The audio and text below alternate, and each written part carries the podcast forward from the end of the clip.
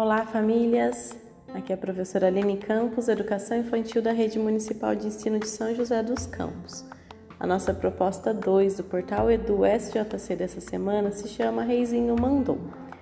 E a proposta convida a confeccionar um chocalho com objetos que você tem aí na sua casa.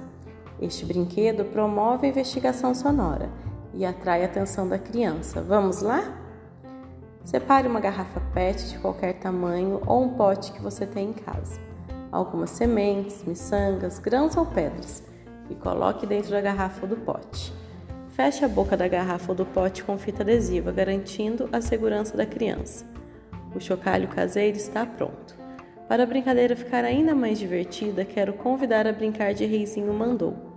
Incentive sua criança a pegar o chocalho na mão balançar no alto, balançar embaixo, mais rápido, depois devagar, assim como outros comandos que você pode sugerir e criar.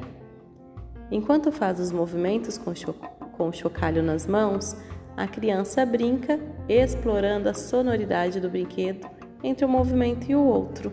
Divirtam-se!